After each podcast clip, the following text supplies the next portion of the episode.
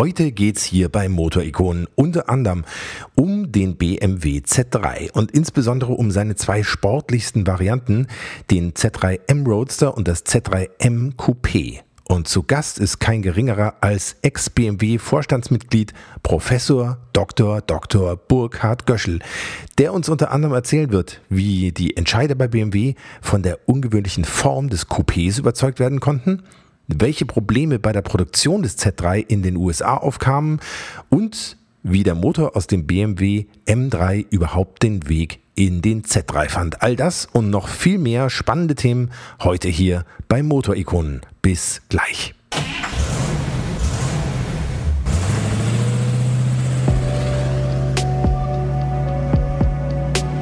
Hier kommt Motorikonen. Die 100 besten Autos aller Zeiten.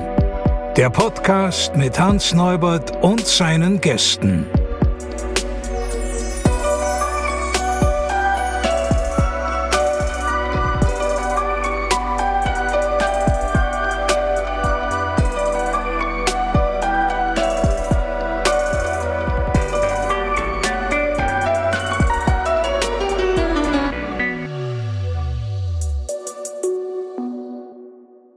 Ganz ehrlich, ich habe lang überlegt, wie ich diese Folge von Motorikonen überhaupt einleiten soll, denn meinen heutigen Gast gerecht zu werden in so einer kurzen kleinen Moderation, das ist eigentlich echt nicht so richtig möglich. Tatsache ist halt einfach, er hat unglaublich viel gemacht und unfassbar viel geschafft. Andere hätten dafür wahrscheinlich drei Leben gebraucht und es trotzdem nicht hingekriegt. Ich freue mich auf jeden Fall heute sehr auf Professor Dr. Dr. H.C. Burkhard Göschel, den Diplomingenieur, Motorenentwickler, Projektleiter, Baureihenleiter, Entwicklungsleiter und Entwicklungs- und Einkaufsvorstand der nach seinem Berufseinstieg bei Mercedes und seiner langen, langen Zeit bei BMW dann auch noch als Technikvorstand beim Automobilzulieferer Magna Steyr anheuerte und ganz nebenbei unter anderem Präsident der Electric and New Energies Championship Commission der FIA und Miterfinder der Formel E war. Und noch so ein paar Sachen mehr, die ich jetzt hier nicht mehr alle aufzählen kann. Es ist wirklich unglaublich. Burkhard Göschel hat bei BMW den ersten Dieselmotor angeschoben, aber auch den Zwölfzylinder. Er hat die Motorradsparte von BMW wieder in die Spur gesetzt, den BMW Z3 an den Start gebracht und damit auch den Z3 M Roadster und das Z3 M Coupé, über die wir heute hier ja etwas länger reden werden, aber auch den ersten BMW SUV, den X5 genauso wie den BMW Z8, den Range Rover, den Rolls-Royce Phantom und das Spritsparprogramm Efficient Dynamics und, und, und. Er ist promovierter Diplomingenieur, Honorarprofessor der Technischen Universität Graz, Ehrendoktoringenieur und Ehrensenator der TU München. Puh, ihr merkt es schon, ich rede mir hier den Mund fusselig. Deshalb würde ich sagen, Burkhard Göschel erzählt uns das Ganze am besten gleich einfach selber. Und weil er in seinem Leben so viele spannende Projekte mitgestaltet und vorangetrieben hat, ist es, glaube ich, auch in eurem Interesse, dass ich mit ihm nicht nur über den Z3, sondern auch noch über ein paar andere Autos, Projekte und spannende Details gesprochen habe. Und damit herzlich willkommen bei Motorikonen und den 100 besten Autos aller Zeiten. Mein Name ist natürlich auch dieses Mal Hans Neubert. Ich freue mich sehr, dass ihr hier heute zuhört und wenn ihr Motorikonen ein bisschen was Gutes tun wollt, dann abonniert den Podcast jetzt in eurem Player, folgt Motorikonen auf Insta oder Facebook und vor allem erzählt euren Verwandten, Freunden und allen anderen da draußen. Und ich würde sagen, jetzt geht's los. Herzlich willkommen bei Motorikonen Professor Dr. Burkhard Göschel. Ja, besten Dank und ich bin gerne hier und hoffe auf ein interessantes Gespräch. Vielen Dank. Herzlichen Dank, dass Sie sich die Zeit nehmen. Normalerweise frage ich ja zu Beginn immer, wie sind Sie in Ihrem Leben auf das Thema Auto gekommen. Aber bei Ihnen muss ich das eigentlich gar nicht fragen, denn Ihr Vater war bei Mercedes. Eigentlich damals bei Daimler. Bei Daimler. Entschuldigung. Richtig. Er kam aus dem Flugmotorenbau, da ja. waren eigentlich sehr viele der späteren Führungskräfte von Daimler. Und nach dem Krieg ist er, weil es alles zerstört war, waren die Herren bei Gutbrot und haben zwei Takter entwickelt in der Größe eines Fiat Topolino. und da bin ich dann auch aufgewachsen, so die mhm. ersten Jahre, aber immer ein kleines Auto, aber immerhin ein Auto, was damals ja schon recht selten war noch. Und später sind die Herren dann alle wieder zu Daimler gegangen, noch nicht? Und dann kam der Umstieg vom Gutbrot Superior auf den 300 SL Flügeltüren. Das war natürlich ein Riesensprung. Das heißt, das Auto stand bei Ihnen vor der Tür? Ja, ja. Und das war, sagen wir, tolles Erlebnis, tolle Zeiten. Und mein Vater war ja auch in der Formel 1 mhm. zugange. Mhm. 54, 55 und als Bub habe ich dann die Rennfahrer kennengelernt, die war hin und wieder beim Rennen an den Boxen. Kannte Sterling Moss, kannte Fanjo, Hans Hermann, der lebt ja noch, und Alfred Neubauer, die ganzen Größen aus der damaligen Zeit, Piero Taruffi. Und, und da bin ich dann aufgewachsen und Wahnsinn. Und da waren Sie ja noch ein ganz kleiner Junge und dann ja, da war schon gleich mit diesen zehn Größen Jahre, zusammen. Neun, zehn oder ja. neun oder zehn Jahre ja. alt. Ja. Und mein Vater ist mit mir, das war auch so ein Erlebnis, im 300 SLR auf der Ingolstädter Autobahn gestoppte 308 gefahren. Im SLR? Ja, offen. Ja, Wahnsinn. Hatten Sie Ohrenstöpsel dabei? Nein. Nö. Ja, aber rechts waren die offenen, die zwei offenen Rohre. Da, ne? Ja, der war sehr laut, ne? Der war sehr laut, ja. ja. ja. tolles Auto. Mhm. Ja. Also so ging das dann weiter. Und deshalb habe ich, war ich immer dem Auto verbunden, dem Hause Daimler, da auf die Art und Weise eigentlich mhm. sehr nahe. Mhm. Und dann kam auch das Studium Maschinenbau, dann habe ich in München studiert. Und bin dann hinterher nach dem Studium in die Daimler Forschung, die hat eine Dependance in München-Riem. Mhm. Und dort haben wir Grundlagenforschung betrieben und Auftragsforschung. Solche Themen waren da auch drin, entweder Wankelmotor oder nicht, oder Wasserstoffverbrennung damals schon. Und äh, Aufladeverfahren für den Leopard. Wahnsinn, breites Feld. Breites Feld, ja. nicht? Und nach, diesem, nach dieser, dort habe ich auch promoviert über, über Brennverfahren am Automotor. Und dann war ich zwei, zwei Jahre bei Daimler in Untertürkheim in der Motorenvorentwicklung und dann habe ich eigentlich, das kann ich schon sagen, diesen 2.3-16 Motor da aufs Gleis gehoben, mhm. den eigentlich keiner wollte. Mhm. Und, mhm. Und dann noch einen 5 Liter V8 Biturbo als Nachfolger für den 6,9 Liter. Mhm. Den wollte dann auch niemand. Der Schade land, eigentlich. Der landete dann im, im Sauber 10-9 und hat Le Mans gewonnen. Wahnsinn, ja. Und mhm. ja, nach der Zeit irgendwo, ich hatte viel Erfahrung mit Dieselmotoren und dann irgendwann hat BMW angefangen, einen Dieselmotor zu entwickeln, mhm. hatten aber gar keine Kenntnisse und dann kam der Telefonanruf. Und dann habe ich mir gedacht, das wird sowieso nichts mit den familiären Verhältnissen in so einer großen Firma. Und jetzt mache ich einen Break, wenn es auch ein schmerzhafter ist. Aber den habe ich gemacht und bin dann zur BMW gegangen und habe mit dem Dieselmotor angefangen. Mhm. Was war das für ein Kulturwandel, den Sie da persönlich mitgemacht haben? War das eine ganz andere äh, Firmenkultur, von Mercedes zu BMW zu wechseln? Oder? Ja, völlig anders. BMW war damals ja sagen wir so, ein kleiner Laden. Wir waren in der Motorenentwicklung, waren wir, weiß nicht, 250 Leute. Mhm. Und gegenüber den Tausenden bei Daimler, das war ganz, war wirklich klein da nicht. Und das, was faszinierend war, war, dass man an den Entscheidungsprozessen unmittelbar dran war. Mhm. Und die auch unmittelbar beeinflussen könnte, konnte. Und das war faszinierend. Und das hat eigentlich den Reiz der Firma ausgemacht. Mhm. Ja, und so ging es dahin, immer noch mehr Motoren, nicht nur Diesel, sondern auch die anderen, ob das jetzt die Vierventiligkeit war oder Alumotoren oder Zwölfzylinder oder Achtzylinder, dann nicht. Und irgendwann, und wo ich ziemlich stark drin war, war in der, in der elektronischen Antriebssteuerung, Regelung. Ich glaube, da haben wir Bahnbrechendes geleistet. Da war BMW ja ganz früh mit dabei. Ja, ja und ich habe auch den Siemens mit da hineingezogen als Wettbewerber mhm. zur Bosch. Mhm. Und irgendwann kam der Herr von Kuhnheim und hat mir gesagt, naja, das BMW-Motorrad, da haben die im Vorstand offenbar immer darüber beraten, ob man das Thema einstellt oder nicht. Aber von Kuhnheim wollte das nicht. Und da kam dann der Auftrag, ob die Frage, ob ich das dann umdrehen könnte oder nicht. Und zusammen mit dem Hans Riedel und dem Hans Glas haben wir es dann umgedreht, so, ne? mit das, neuen Produkten. Das war dann ab 1989, ne, ja, dass Sie beim ja. Motorrad waren. Vielleicht müssen wir noch mal kurz bei den, bei den Motoren stehen bleiben. Ähm, es, Sie haben ja dann wahrscheinlich relativ eng, muss der Paul Rosche ja auch ein Kollege von Ihnen gewesen sein. Ne?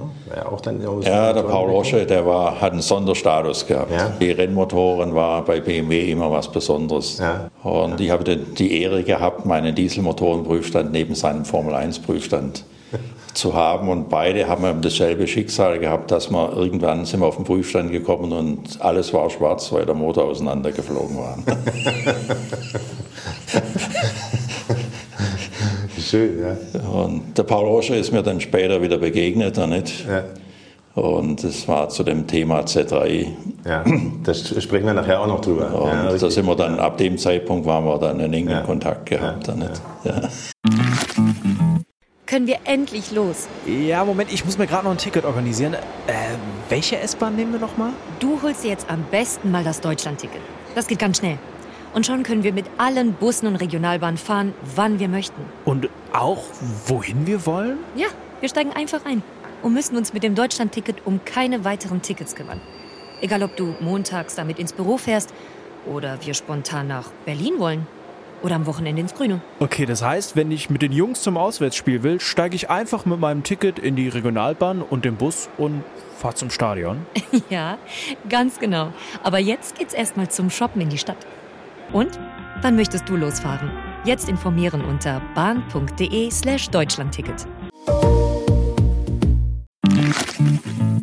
Ein enger Mitarbeiter von Paul Rosche, der Raimund Kupferschmidt, der hat mir mal erzählt, dass der Paul Rosche abends immer ganz gern mal geschaut hat, wenn alle weg waren auf dem Prüfstand, was denn jetzt wirklich geht mit den Motoren. Ja, ja. Und äh, da hat es dann auch geknallt. Da war aber dann der Prüfstand kaputt und der Motor war ja. noch heil. Ja, ja, ja sagen wir das. An den Prüfständen, wir waren eng beieinander, da hat es immer geknallt. Dann nicht. Mhm.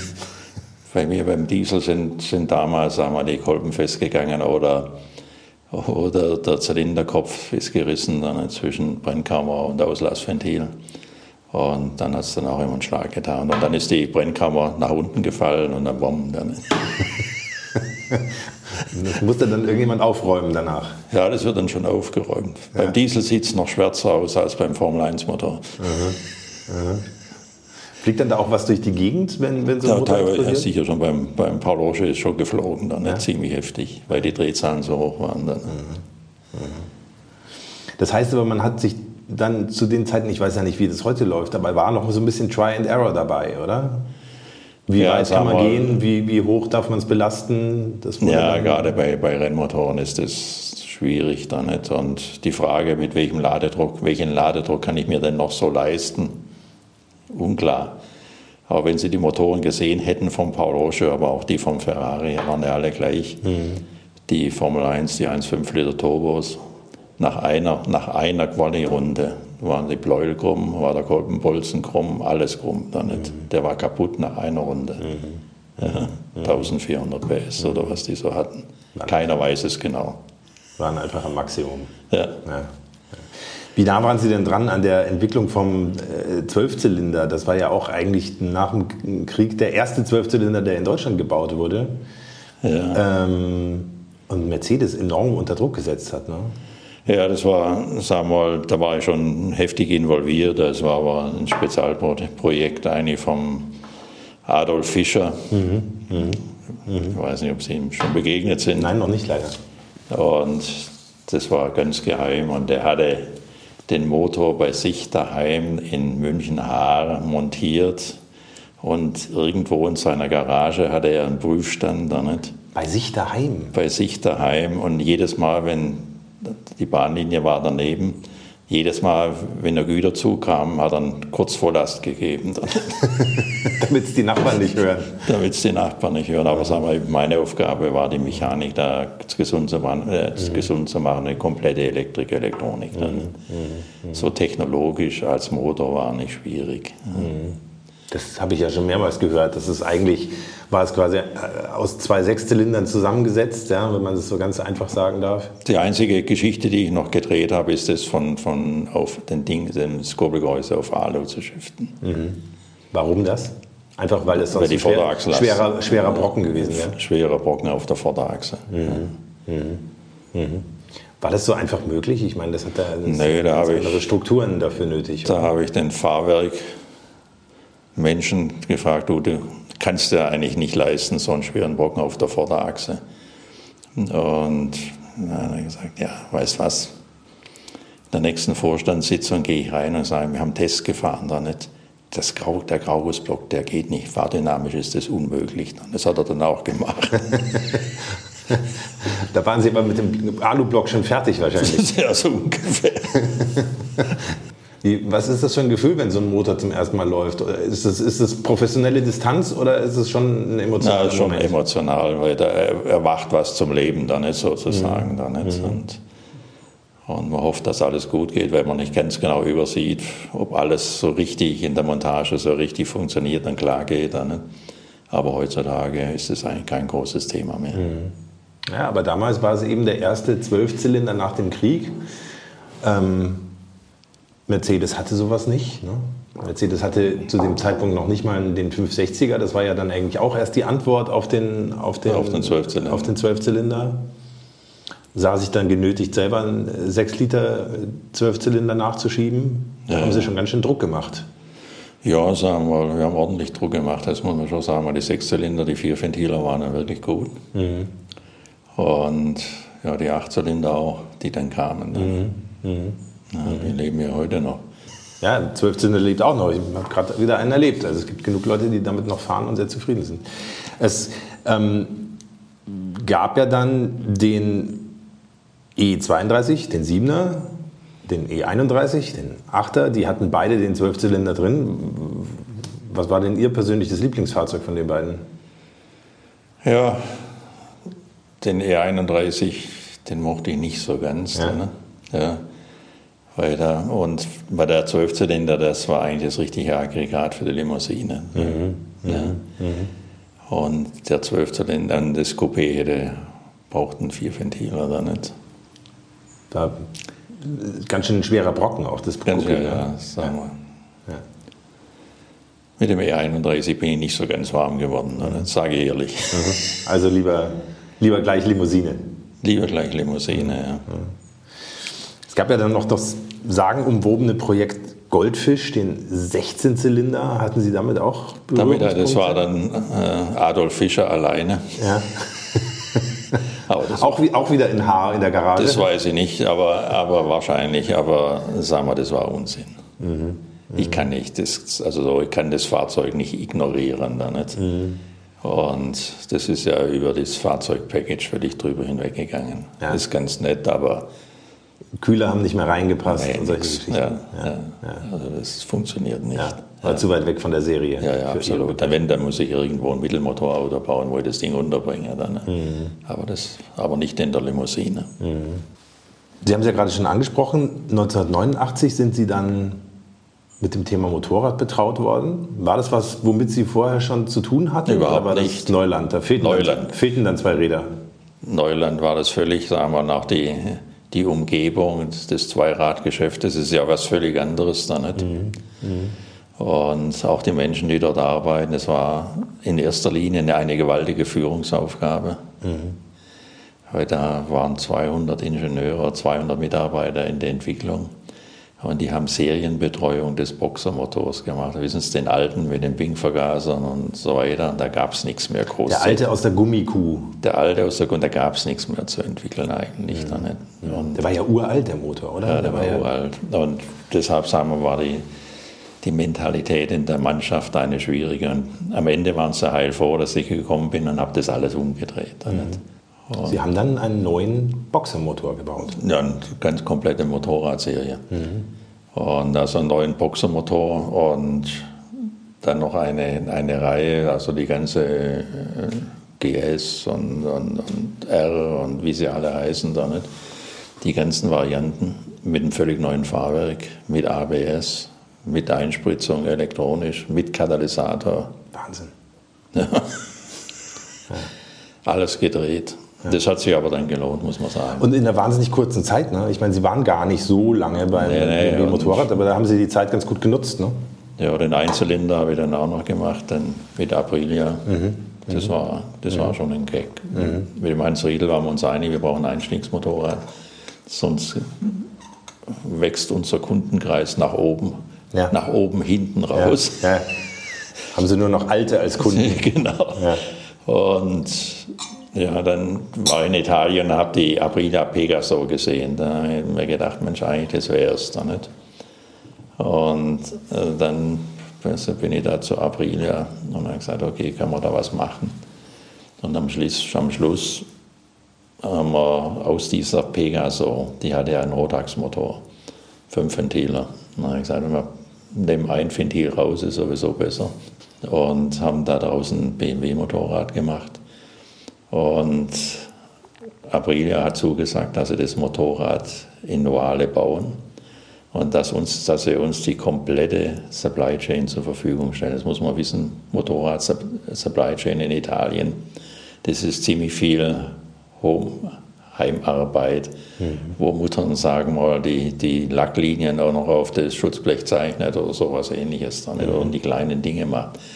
Und wir haben die komplette, die komplette Supply Chain gehabt. In, in Duale waren dann zwei Mitarbeiter aus der Qualitätssicherung, das war es mehr oder weniger. Mhm. War ein Riesenerfolg. Das heißt, der, der Rumpfmotor, das Triebwerk an sich kam von Aprilia und den Zylinderkopf haben Sie neu gemacht? Das sind beides von Rotax-Motoren gewesen, mhm. aus Gunskirchen. Mhm. Ja. Okay.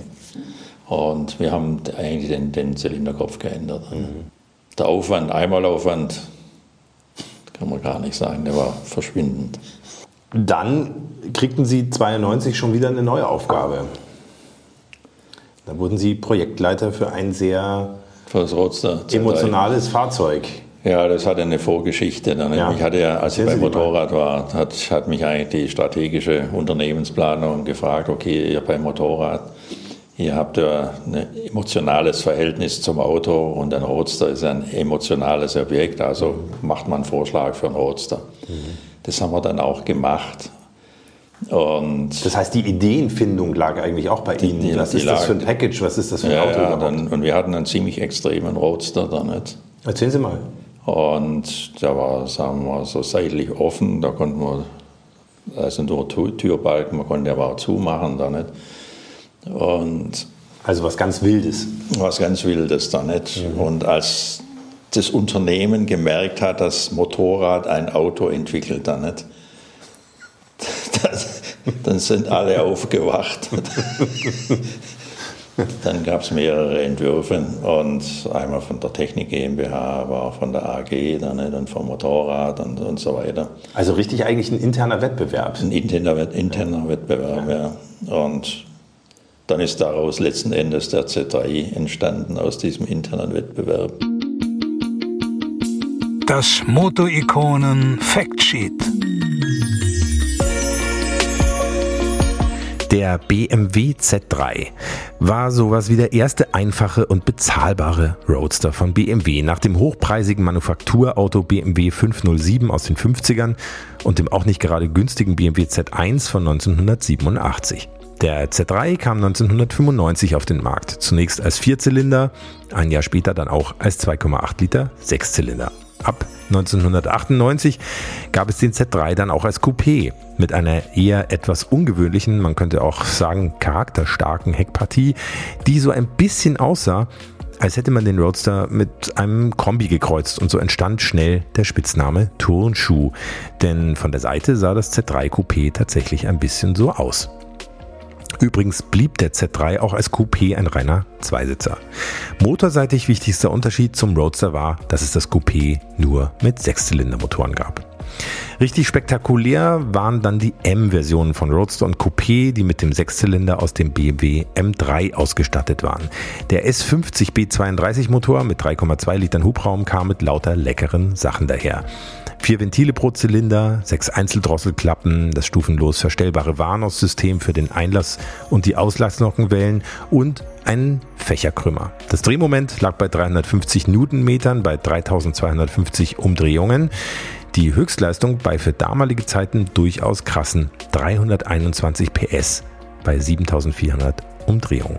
Das waren zum ersten Mal beim BMW-Serienmotor über 100 PS pro Liter Hubraum Ab dem Modelljahr 2001 stellte BMW dann auf den S54 B32 um, der sogar noch mal leicht im Hubraum vergrößert wurde und vor allem höher drehen durfte, sodass die Leistung auf 325 PS bei 7900 Umdrehungen stieg. Im damaligen BMW M3 hatte er sogar 343 PS, weil er da mit einer leistungsfreundlicheren Auspuffanlage kombiniert werden konnte. Aber egal mit wie viel PS, wenn ihr mich fragt, das ist ein absoluter tja, wie ist da der Fachausdruck? Ich würde sagen Sahnemotor.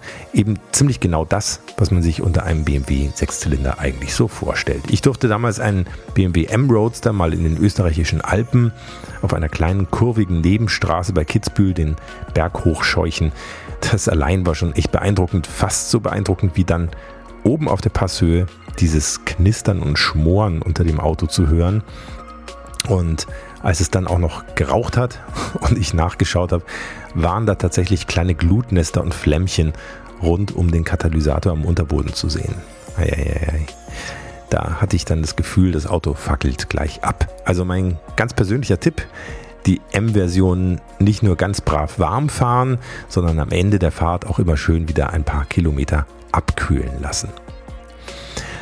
Äußerlich erkennbar waren die M-Versionen des Z3 unter anderem an einer noch breiteren Karosserie, geänderter Frontschürze, 17 Zoll Felgen in einem eigenen Design, einem speziellen Look der Kiemen an der Seite des Autos und natürlich an dem sehr präsenten Vierrohr-Auspuff. Im Innenraum gab es unter anderem besondere Sportsitze, erweiterte, erweiterte Lederumfänge und ein bisschen mehr Chrom hier und da. Länge 4 Meter und 25 Millimeter, Breite 1,74 Meter, Höhe 1,26 Meter. Leergewicht beim Roadster waren 1425 Kilo, beim Coupé 1450 Kilo. 0 auf 100 in 5,3 Sekunden, das war damals nur um ein Zehntel langsamer als der gerade auf Wasserkühlung umgestellte 911er der Baureihe 996, obwohl der BMW um ungefähr 100 Kilo schwerer war.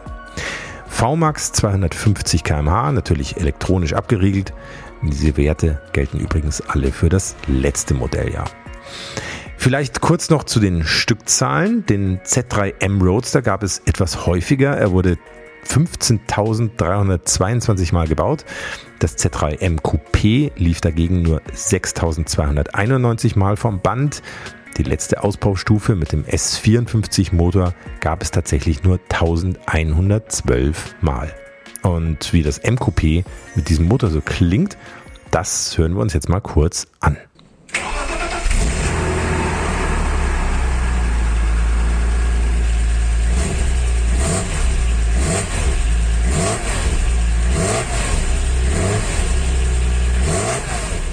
Das Projekt ist bei mir gelandet, aber unter einer völlig neuen Maßgabe, auch von der Managementseite her, als heute würde man sagen Baureihe. Aber ich war verantwortlich eigentlich für alles, fürs Auto, für die Produktion, für die Supply Chain, alles.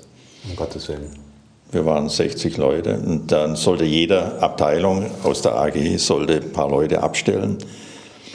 Und die Fachstellen haben ja schon den Braten gerochen, dann nicht, dass da Kompetenz da irgendwie rausgeht. Mhm, mhm, mhm, und dann haben sie mir Leute gegeben, sagen wir, der eine begnadeter Ingenieur, dann nicht, der Jürgen Kübler, der den Grundentwurf gemacht hat von der Technikseite.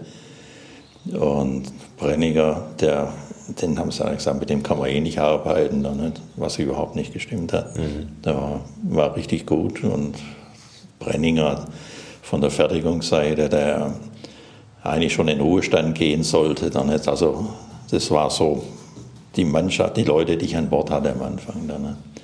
Und wir saßen alle in einem Raum in Fitz. Und ich hatte kein Office, sondern saß drin. Und wir hatten einen großen Tisch, wo die, eine 1 zu 1 Zeichnung eines Autos drauf gepasst hat. Und darin haben wir gearbeitet und entschieden. Jeder hat gewusst, was da in der Ecke passiert. Das konnte man alles sehen, da passiert was. Und der eine hat gesagt, ich habe da ein Problem, dann nicht. Hat er rübergerufen, ich habe da ein Problem, dann nicht. Und dann ist man halt kurz am Tisch gehockt, hat dann durchgesprochen, entschieden. Dann haben wir an einer Wand eine große, ein großes Stück Papier gehabt, da haben wir alle Entscheidungen draufgeschrieben. Dann nicht. Also richtiges so straffes Projektteam, ne? So ist der Z3 entstanden. Ja. Und dann mittendrin kam die Entscheidung, ja, wir bringen den jetzt nach USA. Dann, ne? Das war gar nicht vorher geplant. Nee, das sollte Da hatten Sie noch eine Aufgabe an der Backe. Mussten Sie Ja, noch eine Produktion in den USA aufziehen? So ist es. Und dann muss man die Supplier Chain dann in den USA aufziehen. War nicht geplant. Und eine neue Fabrik, die war für diesen Zweck eigentlich nicht richtig geplant, sondern das Beispiel war eine Mitsubishi-Fabrik in den USA als ein Transplant. Also ein Transplant macht immer ein Auto, das woanders schon läuft, das völlig eingelaufen ist. Man transferiert den Prozess von dem einen Werk ins andere. Man spiegelt es einfach nur sozusagen. Ja. Aber wir kamen mit dem neuen Auto an. Ja.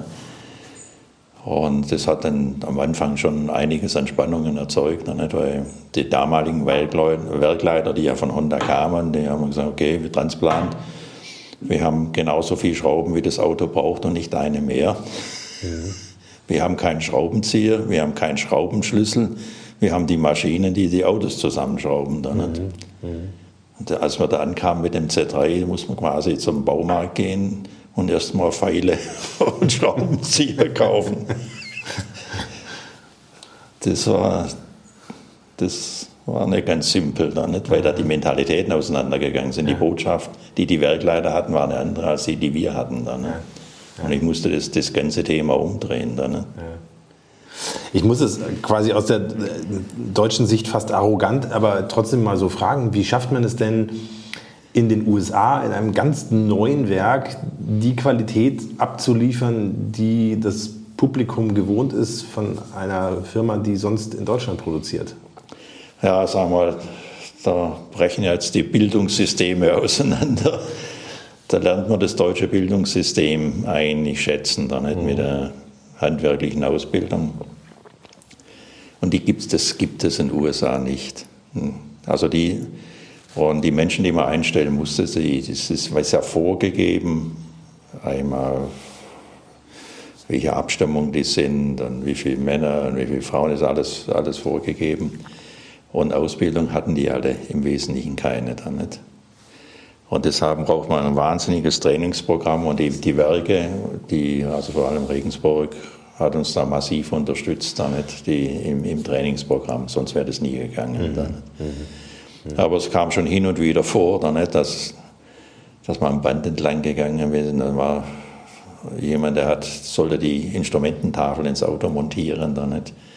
Und dann fragt, war eine Dame, fragte mich dann nicht, how should I tighten the screws, this way or this way? Links oder rechts rum?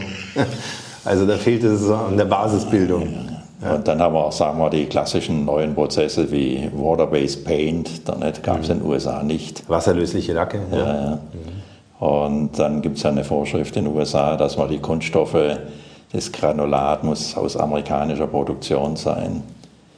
Und wir hatten das ja alles entwickelt mit VSIA und, was, und sonst jemanden da nicht. Und mussten dann umstellen vom europäischen Granulat auf das amerikanische von BASF.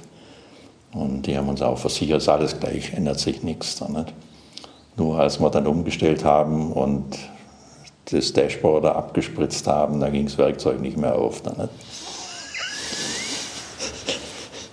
Also waren, waren viele Überraschungen oder Water-Based Paint, da, ne, die, die Farbabstimmung zwischen, zwischen Stoßfänger und Karosserie und war schwierig und, und dann bin ich auch reingekommen ins Werk eines Morgens, dann sehe ich die Autos, also grüner Z3 mit roten Stoßfängern und der schwarze mit gelben.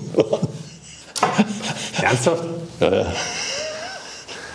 Wahnsinn. Und dann haben wir das, das Warehouse ausgelagert. Nicht? Und als wir angelaufen sind, da kam immer die Meldung, wir haben keine Teile, wir haben keine Teile. Das kann überhaupt nicht sein. Und dann bin ich rausgefahren, habe dann festgestellt, dass die Teile nicht da lagen, wo sie eigentlich hingelegt werden sollten. Und die Ursache war das, die waren hohe, das ist eine hohe Anzahl von Analphabeten da drin. Die konnten es einfach nicht lesen, wo es hin sollte. Also damit hat man schon gekämpft. Dann, nicht? Wahnsinn. Jetzt war aber der Z3 ein einfaches Auto. Dann, nicht? Und das war eigentlich ganz gut. Dann, nicht? Weil das nächste, was dann kam, der X5, das hatte eine ganz andere Komplexität. Müssen wir danach auch noch mal drüber reden. Was war denn überhaupt der Hintergrund? Warum wollte BMW Autos in den USA bauen? Ja, das ist, sag mal, das ist schon klar gewesen, weil die USA ist ein großer, großer Markt für BMW schon mhm. immer gewesen. Mhm. Und sagen wir, um die ganzen wirtschaftlichen und Währungsrisiken zu, auszubalancieren, ist der Standard dann schon richtig. Und es mhm. hat sich auch bewährt, auch nicht mhm. immer dort eine Balance zu erzeugen zwischen den wesentlichen Märkten, die man hat. Mhm. Klartext Wirtschaft. Der Podcast für die Macherinnen und Macher von morgen. Mein Name ist Andrea Gerhardt. Mein Name ist Frank Fercher. Wir reden hier über alles, was die Wirtschaft bewegt. Wir sprechen über alle wichtigen Fragen. Zum Beispiel, welche technischen Innovationen beeinflussen denn eigentlich das moderne Unternehmertum? Oder mit welchen Strategien kann der aktuelle Fachkräftemangel effektiv bewältigt werden? Hört rein. Überall, wo es Podcasts gibt. Gab es denn auch Teile, die aus Europa zugeliefert wurden oder kam da alles aus Nordamerika? Nee, da kam nicht alles aus Nordamerika, die Motoren zum Beispiel nicht. Und mechanische Getriebe auch nicht. Rechnet sich das denn, so Aggregate über so einen weiten Weg da so anzuliefern und dann das fertige ja, Auto das wieder zurück nach Europa zu verschiffen? So? Ja, ja, wir, unser Volumen war noch klein. Mhm. Also wenn das Volumen wächst, dann ist, das haben wir das dann auch gemacht, also Automatgetriebe von ZF, die werden heute in den USA produziert. Dann, mhm. Motoren allerdings bei BMW noch nicht. Dann, mhm. mhm. Kommen wir mal zum Auto selbst. Basis, das wurde ja nicht komplett neu entwickelt. Was war denn die Basis für das Auto? Das war der E36-5. Mhm. Also, also, der Kompakt. Der kurze Dreier. Mhm. Mhm. Der, das war, sagen wir, die, die mechanischen Komponenten, Fahrwerk und so weiter und auch die, die Elektrik kamen aus diesem Auto. Dann. Das haben Sie dann bewusst auch in der Konstruktion so sagen wir, beibehalten, angedacht, um die Komplexität zu reduzieren? Oder was um die Kosten niedrig zu halten. Mhm. Ja. Mhm. Es sollte ein Roadster werden, der auch, sagen wir mal, erschwinglich ist. Weil ein Roadster ist eigentlich etwas, was man sich gerade noch so nebenher leistet und nicht ja, mhm. als erstes Auto verwendet. Und deshalb muss es einigermaßen, das war unsere Philosophie damals, äh, die Kostenbasis niedrig sein. Heute ist es ein bisschen anders. Ob es gut ist, weiß ich nicht. Kommen wir vielleicht nachher auch noch drauf zu sprechen, wie Sie das sehen. Das Design stammte, glaube ich, gar nicht von Chris Bangle, sondern von Joji Nagashima, glaube ich, ja, ja. vom Z3. Ja. Stand, das, stand das Design dann schon, als Sie Projektleiter wurden? Nee, eigentlich nicht. Ne? Das wurde dann auch eigentlich erst äh, in dem Moment gemacht. Ne? Ja, es ist bei der, bei der Konzeptentscheidung war das Designkonzept schon da. Dann, mhm. Da waren die verschiedenen Designkonzepte und dann haben wir gesagt, okay, gehen wir den Weg und den sind wir dann gegangen wir haben das Design dann eigentlich technisch umgesetzt. Mhm. Ja. Ja. Deshalb ist es mehr oder weniger so geblieben dann. Mhm. Mussten Sie da an irgendeiner Stelle Kompromisse machen? Oder? Ähm? Eigentlich wenig. Mhm. Jetzt wüsste ich nicht, beim Dach, ja, da ist es immer irgendwo ringsrum ums Dach. Ja, und dann beim Crash, Crash Performance muss man dann schon einiges tun. Dann. Den Z3 gab es ja dann auch als Coupé, zumindest in dieser Form, für viele vielleicht unerwartet. Äh, war denn von Anfang an klar, dass es auch ein Coupé geben würde? War das von Anfang an das eingeplant? Nein, es war nicht eingeplant, bei uns schon vom Team. Also wir hatten mehrere Varianten, wo man sagt, okay, das Coupé wäre ja schon mal irgendwie, irgendwie sieht scharf aus. Aber also so unter der Hand haben Sie darüber gesprochen. Das war kein so, offizieller Plan. Das war noch kein offizieller Plan und cool. irgendwie haben wir es dann durchgedrückt. Dann nicht. Und eigentlich gab es viele Widersacher zu dem Auto, weil es polarisiert ein bisschen. Da, nicht? Sie sprechen jetzt von der Form. Ja, ja. Aber grundsätzlich von, an, gegen Coupé hatte wahrscheinlich keiner was, oder? War nicht im Plan. Mhm. Ja, war auch nicht im, im Aufwand. Mhm. Immer im Plan war eigentlich das Auto nur mit Vierzylindermotor zu entwickeln und zu bauen. Aber das geht bei BMW traditionell schief. Dann, ne? Zack, waren sechs, sechs, Zylinder drin. Ja, der war nicht ganz so einfach, musste man hinten das Heck ändern. Dann, ne? Das Heck ändern? Äh, mit der Hinterachse. Ja. ja. Und da hat er ein bisschen Platz gebraucht hinten. Mhm. Ähm, das war aber auch, das hatten Sie dann auch so unter der Hand schon vorbereitet, dass dann sechs Zylinder reinpassen würde? Oder wir war das gewusst, was, was, wir tun müssen? Mhm. Das heißt aber, Sie hatten es schon insgeheim irgendwie so ein bisschen ja, vorbereitet? Ja, es kam, das war schon klar, es kam schon, sagen wir, da sind wir wieder beim Paul Roche da nicht also wir hatten gerade angefangen mit den, mit den ersten Prototypen vom Z3 da nicht. Und dann kam, der Paul, kam Paul Roche und sagte, er, er, will einen Prototyp haben oder eine Karosserie haben da nicht, weil er den M-Roadster machen wollte da nicht. Ach so, aber das war dann quasi ein, war ganz am Anfang. ein, ein Privatwunsch von Paul Roche, den M-Roadster zu machen? Ja, so ungefähr. Und dann hat mein Controller hat ihm eine, eine saftige Rechnung geschrieben, weil es waren ja alles handgemachte Teile, Eine interne Rechnung. eine interne Rechnung. Dann hat der Roche mich angerufen. Was, was musste er bezahlen ungefähr? Was kostet sowas intern? Ja, das war, glaube ich, eine halbe Mio, war das damals. Okay. Ja, und hat er, hat er mich angerufen und gemeint, Doktor, du wirst ja wohl noch deinen Controller über den Tisch ziehen können.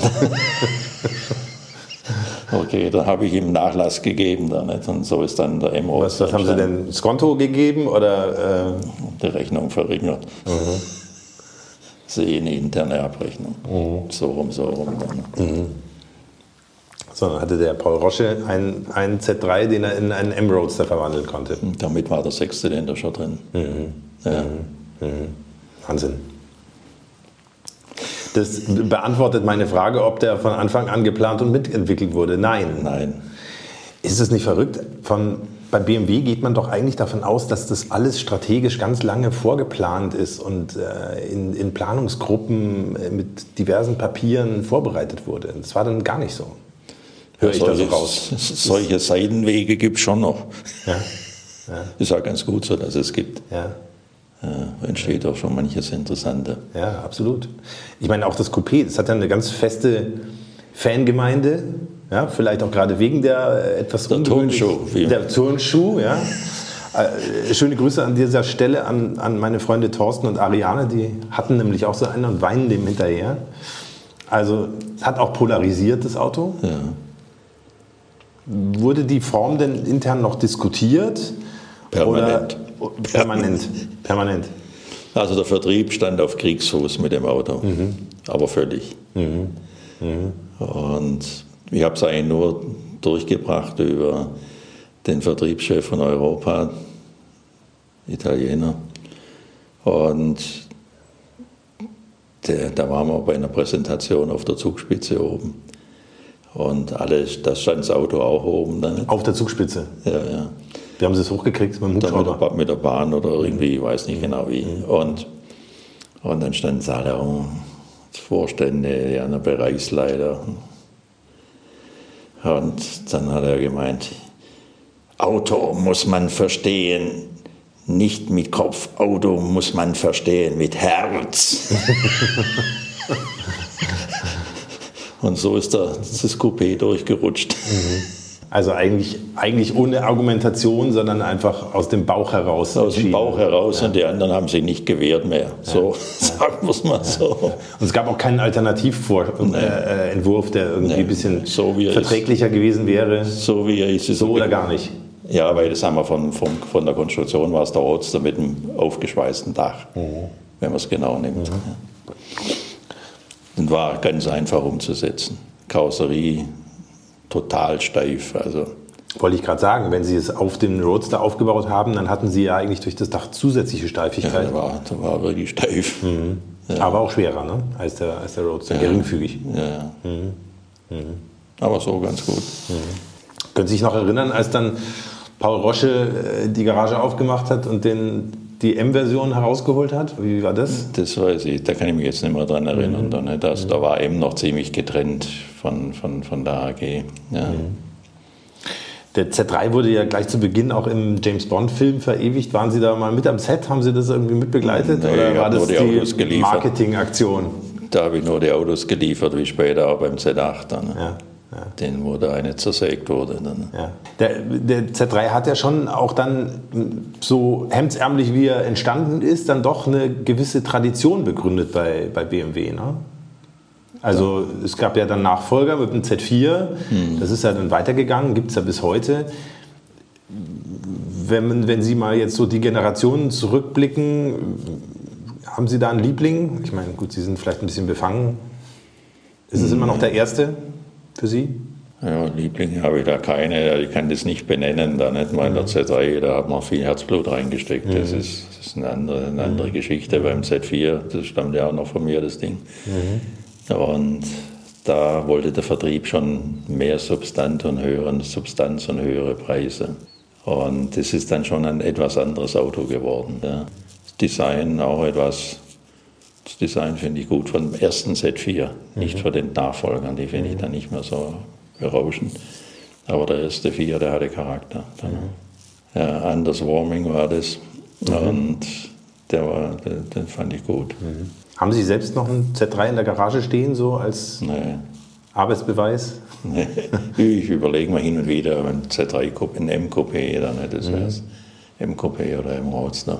Aber ich habe so viele Autos, also kann man nicht bewegen, so viele. Zahlenmäßig ungefähr. Insgesamt Ja. fünf. Ja. Ich hatte sechs, einen habe ich verkauft, einen Lotus hatte ich noch einen, den haben wir jetzt hergegeben. Sie sind heute mit dem M3 gekommen, ne? Ja, ja, das ist ja auch schon ein bisschen älter. M3 Performance. Da gab es so eine Sonderserie mit dem 4,4 Liter V8. Ja, schon gut. 1994 hat ja BMW dann Rover übernommen. Wie haben Sie die Zeit erlebt? Im Nachhinein betrachtet eine schwere Zeit. Weil letzten Endes Rover unheimlich viele Energie gebunden hat, ohne dass es ein Erfolg wurde. Ich meine, das, was erfolgreich war, und das, sagen wir, wir haben Land Rover über den Range Rover ganz gut hingebracht. Ich meine, das war auch mein Projekt, der Range Rover. Das war ja auch die komplette Neukonstruktion. ne? Ja, parallel zum X5. Und dann haben wir den Defender, ja, da haben wir eigentlich fast nichts gemacht, aber Discovery ein bisschen refreshed und, und so. Aber die Rover Cars, Sie schüttelt den Kopf. ja, meine, man, hat den, man hat den 800er genommen. Ich hatte, als ich bei BMW war, für Gesamtfahrzeug zuständig, habe ich mir überlegt, irgendwann kommt die Frage Front und Antrieb auf BMW zu oder nicht irgendwann. Und dann habe ich ein Konzept gemacht. Äh, Das wussten Sie damals schon. naja, irgendwann habe ich gesagt, wenn das die Frage kommt, will ich eine Antwort haben.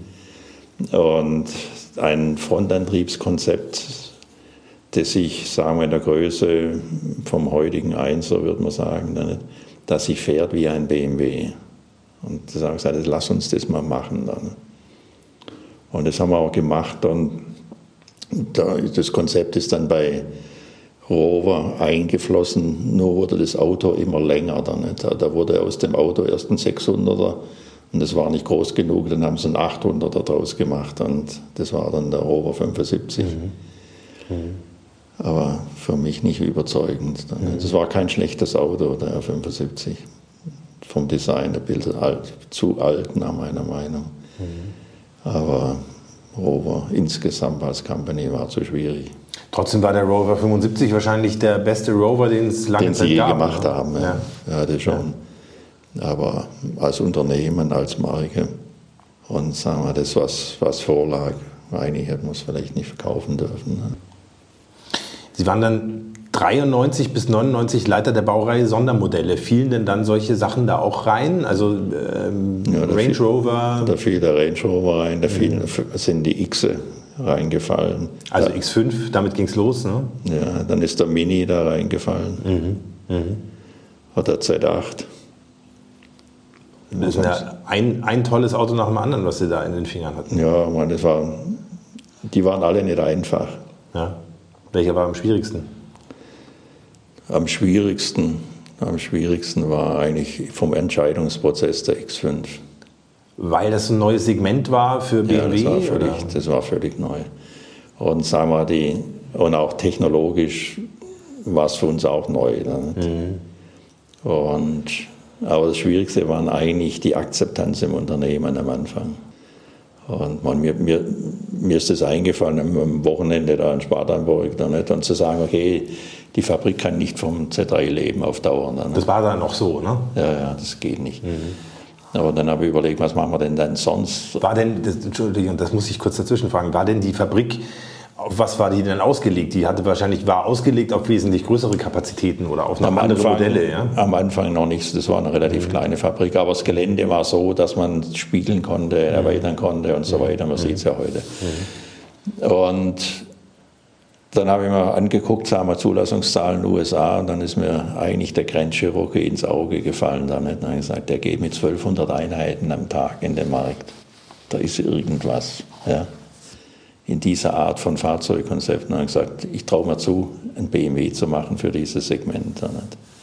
Also ganz auch ganz bewusst mit Zielmarkt USA auch dann. Das war ne? primär, weil die Fabrik stand in den USA und haben gesagt, wir brauchen Zielmarkt USA und, und da passt das Auto oder nicht.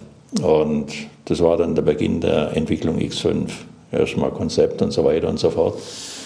Und als es in den Entscheidungsprozess ging, war es nicht leicht.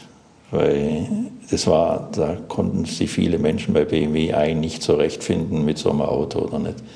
Kann man so fragen, na, wären wir jetzt, wären wir jetzt eine Lastwagenfirma oder nicht? Was wüssten mit dem Korn? Kann man sich heute gar nicht mehr vorstellen, ne? wo, ich weiß nicht, jedes zweite Auto ein SUV äh, ist, das neu zugelassen wird. Das kann man sich überhaupt nicht vorstellen, dass sich da welche so gegen den Erfolg gesperrt haben, aber das war da eben damals noch nicht bekannt. Ne? ungewohnt. Also, dass ja. sich jemand gegen den Erfolg gesperrt hat, kann ich so nicht sagen. Ja. Nicht? Aber man hat es nicht gesehen. Mhm. Dass es so, die SUV-Welle so durchschlägt. Man, wir waren im Prinzip die Ersten, die dann richtig da reingestartet sind. Die Entscheidungsprozesse waren allerdings so schwierig, dass Daimler ein bisschen Zeit hatte aufzuholen mit der M-Klasse da nicht. Mhm. In mhm. Tuscaloosa. Da hatte man den Braten auch gerochen. Da hat man den Braten auch gerochen. Und wir waren aber weit voraus, aber den Entscheidungsprozesse war nicht so schnell. Und der andere, der den Braten gerochen hat, aber aufs falsche Gleis gesprungen ist, war der Audi. Der hat, weil unsere ersten Prototypen waren Fünfer Touring, hochgestellt, Allrad. Mhm. Und das wurde missverstanden in Ingolstadt. Ja, dann haben sie den Allroad gebaut. ja. Und, aber wie man heute sieht, der X5 war ja ein voller Erfolg dann. dann. Ja. Aber war nicht leicht, den aufs Gleis zu hieven. Ja und für das, fürs Werk in, in Spartanburg eine große Herausforderung, weil die Komplexität so hoch ist. Ja. Wie haben Sie das hinbekommen? Ich meine, das war ja eine ganz andere, Sie sagen es ja selber, es war eine ganz andere Art von Auto verglichen mit dem, mit dem Z3. Ja, ne? ja, man musste dann auf Dauer auch die, die X von dem Z3 trennen. Ne? mhm. Weil es von den Prozessen her das, das Allrad, der Allrad-Elefant da mit dem kleinen Roadster eigentlich so nicht mehr so richtig gepasst hat. Mhm. Und, aber das ist ein Haufen Trainingsarbeit. Und das Werk ist in der Zeit, wo sie den Z3 gebaut haben, ist reif geworden dann. Ne? Mhm. Und BMW hat eines richtig gemacht, die haben versucht, die Mitarbeiter an Bord zu halten. Und das bedeutet aber, dass man ihnen in Amerika mehr zahlen muss als im Umfeld. Also sagen wir, Amerika ist nicht ein billiger Standort, mhm. Mhm. aber er liegt richtig im Markt. Und das hat man bei BMW geschafft, also erfahrene Menschen an Bord zu halten. Mhm. Hat ein bisschen was gekostet, aber es zahlt sich aus. Mhm. Aber wenn man es heute sieht, ist es natürlich ein wahnsinniger Erfolg, der, wo da ja, der ja. Grundstein damals ge ja, gelegt wurde dafür. Ne? Ja, ja. Und sagen wir, das, das vom Management her war das gut. Und als es kritisch war, dann habe ich, sagen wir, den Herrn Milberg eigentlich bewegt, dass er den Norbert Reithofer aus Südafrika holt. Und das habe ich dann auch, sagen wir mal, mit hingekriegt und mit, mit in, in, Südafrika muss man vielleicht dazu sagen, da gab es eben auch schon lange Zeit ein BMW-Werk. Ne? Ja, ja, ja. Mhm. Und Reithofer hat es ganz gut geführt in Südafrika und hat gesagt, okay, wir brauchen jetzt jemanden, der das weiß, wie das geht. Und das konnte man dann durchsetzen, dass Norbert Reithofer nach USA kam und wir sind ja heute noch befreundet und es war, wir haben auch, wir sind gleichzeitig Vorstände geworden. Nicht? Dann haben wir uns eigentlich immer geschworen, wir, wir arbeiten nicht gegeneinander und streiten nicht Entwicklung gegen Produktion, sondern wir machen das bitteschön zusammen. Da nicht. Mhm. Und das haben wir unserer Mannschaft auch ganz klar gemacht. Und seitdem ist die Projektorganisation bei BMW auch so richtig gut gelaufen, da. Mhm. weil die internen Fights nicht da waren. Da, nicht. Mhm. Ja. Wie haben Sie es denn persönlich gemacht? Waren Sie dann die ganze Zeit, haben Sie in den USA gelebt oder sind Sie bin, permanent hin und her geflogen? Ich bin ziemlich viel hin und her geflogen, weil ich hier, da, weil ich in, in Deutschland ja noch die anderen Projekte hatte dann. Das war ein ganz schöner Packen an Aufgaben, ne? Ja, ja. Nö, aber ganz gut. Mhm. Gute Erfahrung, muss mhm. ich sagen. Das war's für heute mit Motorikonen und den 100 besten Autos aller Zeiten. Genau, so viel für heute mit Professor Dr. Dr. Burkhard Göschel und dem BMW Z3M Roadster und Coupé. Aber ich wäre natürlich schön doof gewesen, wenn ich an dieser Stelle das Gespräch beendet hätte. Ein Mann wie Burkhard Göschel hat schließlich noch eine Menge mehr zu erzählen. Im zweiten Teil dieser Folge wird es deshalb unter anderem um den BMW Z8 gehen um den BMW X5, um den Mini, um den Rolls-Royce Phantom oder Phantom, aber auch um Themen wie den Einstieg und den Wiederausstieg von BMW bei Rover, um die Formel 1 und die Formel E und um den Antrieb der Zukunft. Also macht schon mal Platz bei euch im Kalender, denn Teil 2 gibt es in zwei Wochen schon. Lohnt sich auf jeden Fall auch da reinzuhören, denn Burkhard Göschel ist nicht nur eine echte technische Instanz, er nimmt auch kein Blatt vor den Mund. Bis dahin sage ich erstmal Danke fürs Zuhören, macht es gut und fahrt nicht zu schnell, selbst wenn vorne ein S54B32 unter der Haube steckt. Euer Hans Neubert.